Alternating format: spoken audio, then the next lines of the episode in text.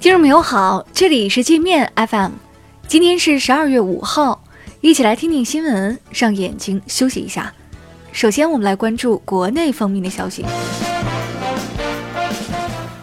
国务院通过《保障农民工工资支付条例》草案，要求各级政府和国有企事业单位不得以任何理由拖欠农民工工资，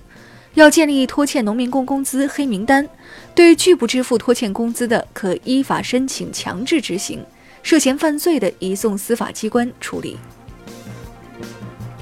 二零二零年个税专项附加扣除开始确认，纳税人可通过最新版个税 App 确认专项附加扣除项。扣除信息如有变动，可点击修改；未及时确认的，次年一月起将暂停扣除。华为今天正式起诉美国联邦通信委员会，华为指控该委员会上月毫无证据，也不给任何反驳机会，就将华为认定为美国国家安全威胁，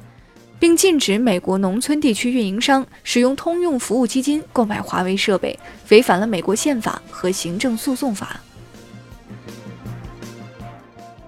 微店、房天下、光大银行、天津银行、天津农商行等一百家机构的 App，因超范围非法采集用户个人信息，被全部下架整改。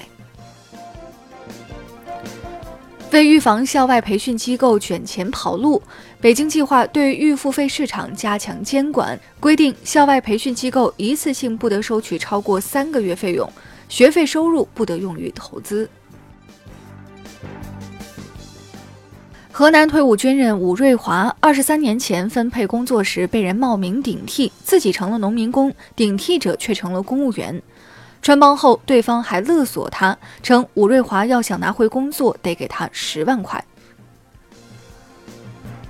陕西神木六名未成年人强迫少女卖淫，并将受害者殴打致死。主犯今天被一审判处无期徒刑，另外五人被分别判处三年半到十五年不等的有期徒刑。北京首钢篮球队前队长吉喆患癌去世，年仅三十三岁。吉喆曾随首钢队三次获得 CBA 联赛总冠军，在电影《我是马布里》中扮演他的台湾演员高以翔也于八天前去世。我们接着来关注国际方面的消息。法国全国大罢工已经开始，巴黎的公共交通系统已基本处于瘫痪状态。法国媒体说，马克龙养老金改革计划引发的这次罢工可能让国家陷入停滞。由于无法预测罢工是否会演变成暴力冲突，中国驻法大使馆早前已发布警告，提醒计划前往法国的同胞注意安全。美国再次用签证卡俄罗斯脖子，一个俄方财经官员代表团因遭美方拒签，无法前往华盛顿参加国际审计会议。不久前，美方曾利用拒发签证阻止俄罗斯官员出席联合国大会。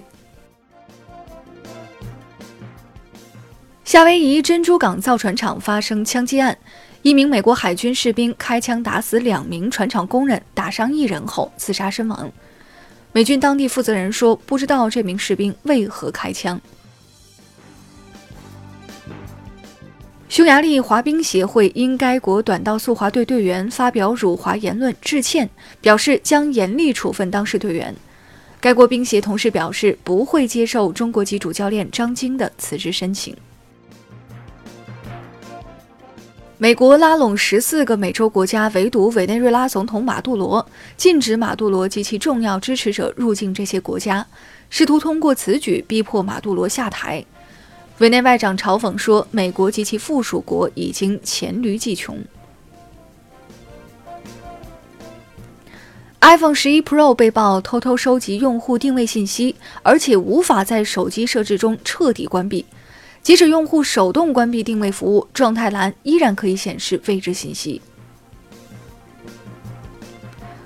奥运圣火传递起点福岛县 J Village 被测出核辐射严重超标，约为2011年福岛核事故发生前的一千七百七十五倍。